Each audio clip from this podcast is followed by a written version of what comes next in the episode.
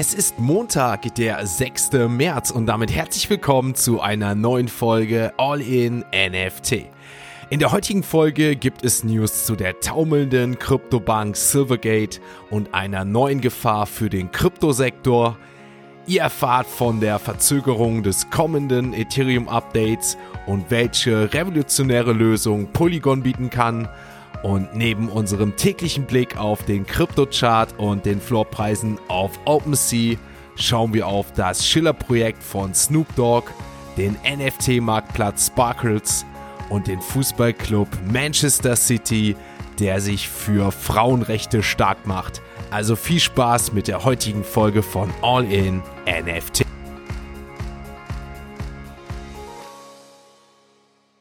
Werbung Die heutige Podcast-Folge wird unterstützt mit Patreon. Mit Patreon habt ihr einmal die Möglichkeit, den Podcaster und Content Creator eures Vertrauens zu unterstützen. Möchtet ihr eure tägliche Routine weiter aufrechterhalten und den digitalen Kaffee in Form dieses Podcasts weiter erleben, dann checkt doch gern einmal die Show. Dort findet ihr einen Link zum Patreon-Account für den Podcaster eures Vertrauens. Das Ganze ist natürlich freiwillig und würde das Ganze hier unterstützen. Ich bedanke mich jetzt schon mal im Voraus und wünsche euch jetzt viel Spaß mit der heutigen Folge. Starten wir in die Woche mit dem Thema, dass die Kryptobranche aktuell sehr stark belastet. Denn nachdem ich euch letzte Woche von dem drohenden Debakel rund um die Kryptobank Silvergate berichtet hatte, sank nicht nur der Aktienkurs um mehr als 40 Prozent, sondern mittlerweile distanzieren sich auch immer mehr Akteure aus dem Kryptosektor selbst von der Bank. Die Krypto-Plattform Ledger X und die Handelsplattform Coinbase sind zum Beispiel schon zwei Unternehmen, die den kompletten Zahlungsverkehr mit dem Unternehmen eingestellt haben. Die Kryptobörse Crypto.com hat beispielsweise noch US-Dollar-Überweisungen über Silvergate ausgesetzt und es soll noch eine Reihe weiterer großer Player wie Circle, Paxos, Galaxy, Gimini und Bitstamp geben, die ihre Geschäfte mit der Bank ebenfalls eingestellt haben sollen.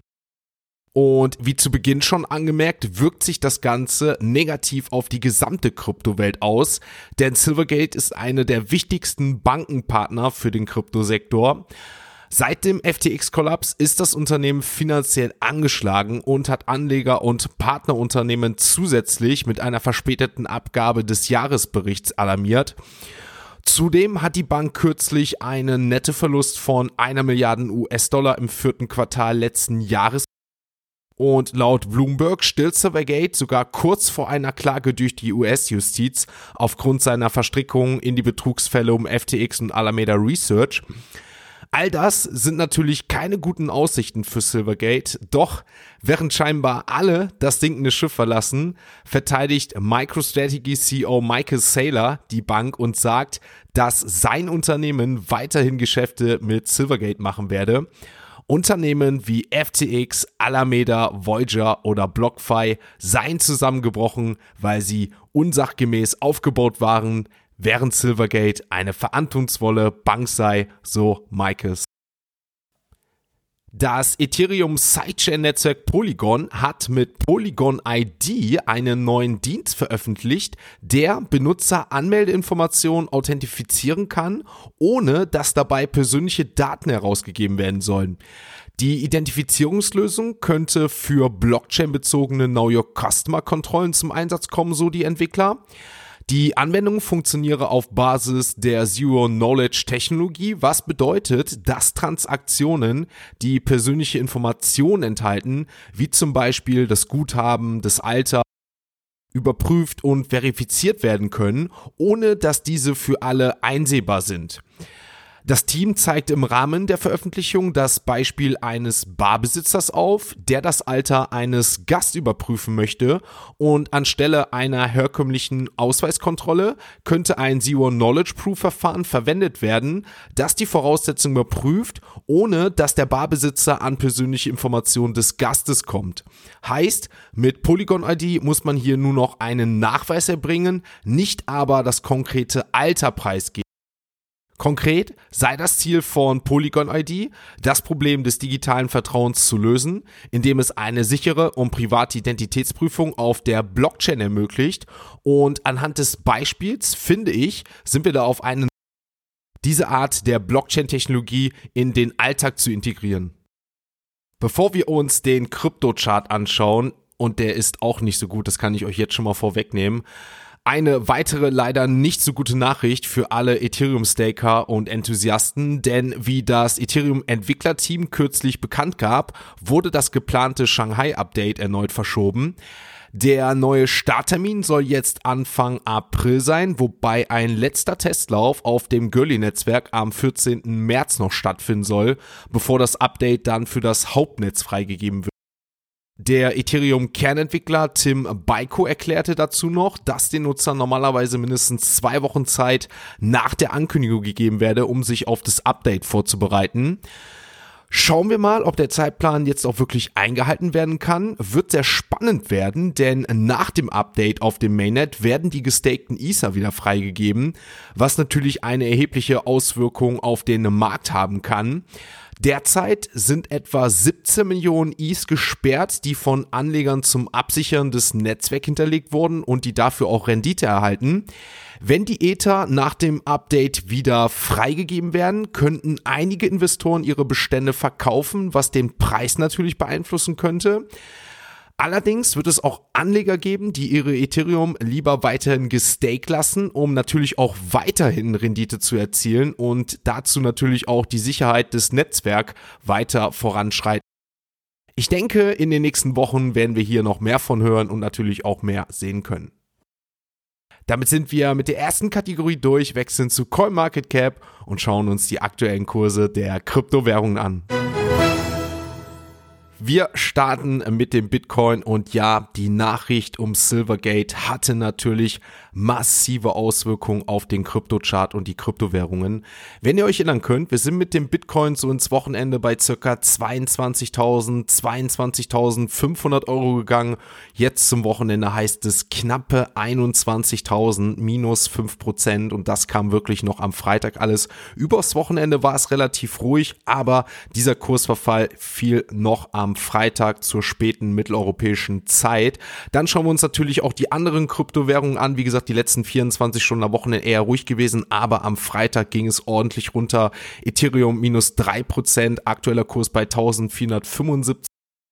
Genauso hart hat es BNB erwischt, minus 5%, aber wir kommen auch noch auf größere Verlierer, Cardano minus 8%, Dogecoin minus 8%, Polygon sogar minus 11%.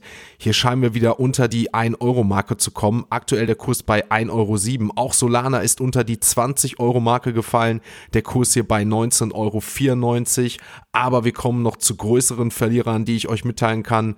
Lido, DAO-Token hat es richtig gebeutelt.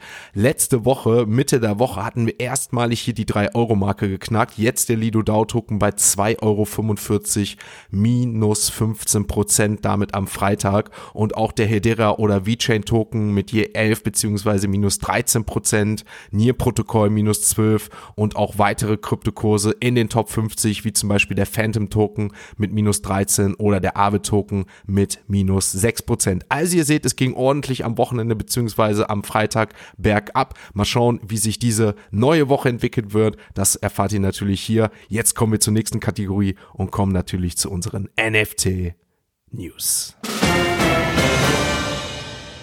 Starten wir die NFT News mit dem Fußballclub Manchester City, der sich mit der Organisation Power of Women zusammengetan hat, um anlässlich des Internationalen Frauentags eine NFT-Kollektion zu präsentieren. Die Kollektion wird am 8. März vorgestellt und soll die Leidenschaft und Vielfalt der Frauen im heutigen Fußball feiern.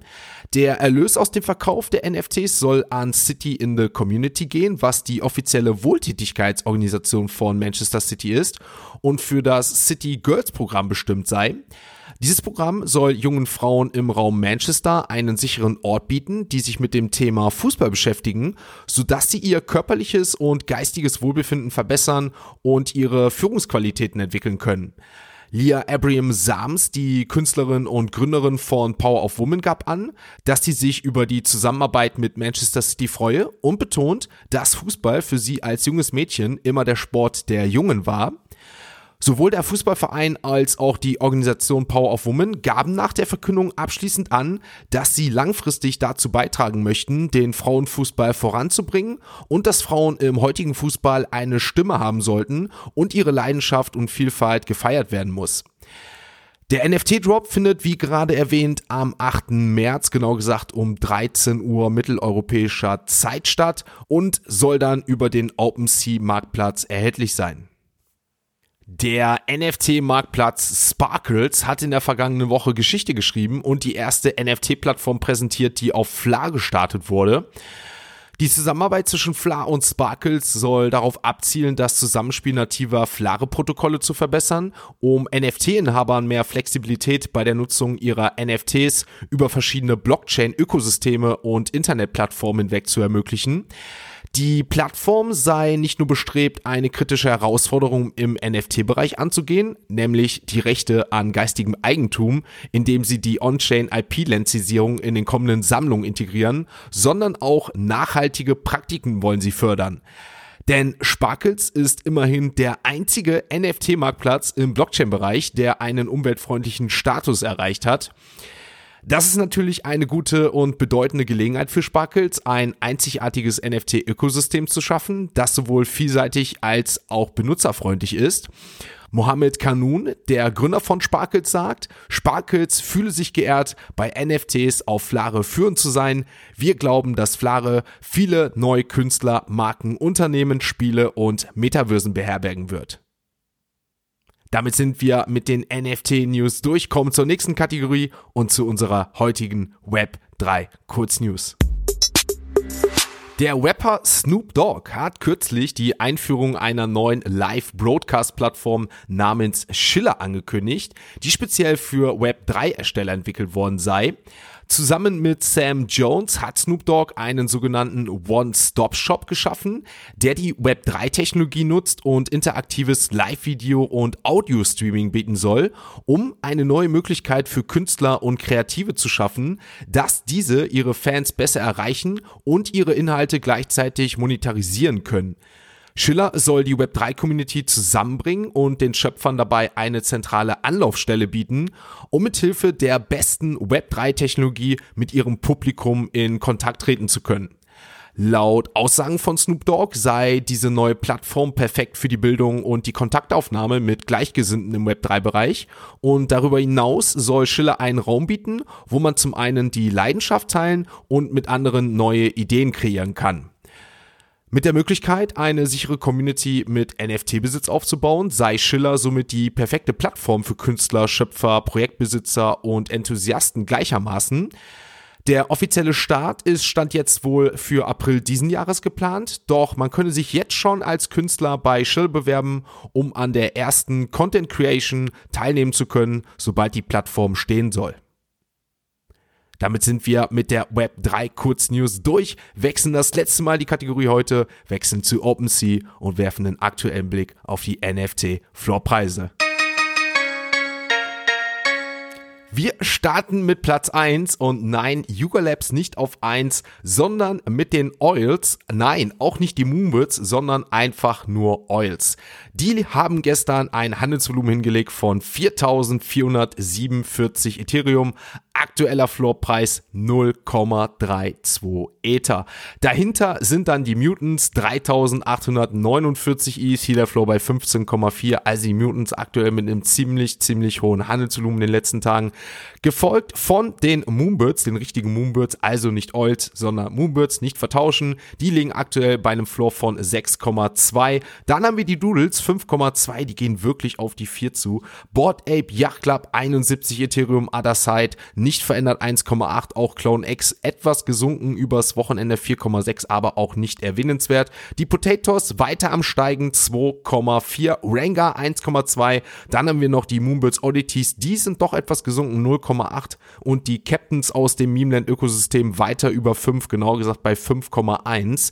Die Pudgy Penguins noch erwähnenswert 5,68 der aktuelle Floor. Dann schauen wir uns World of Woman an 1,89. Die V-Friends Series One, hier kommt der demnächst. Der Airdrop der Vicon-Tickets, stark gesunken, unter 5 erstmalig, 4,9 der aktuelle Floorpreis, trotz des Airdrops, der demnächst kommt.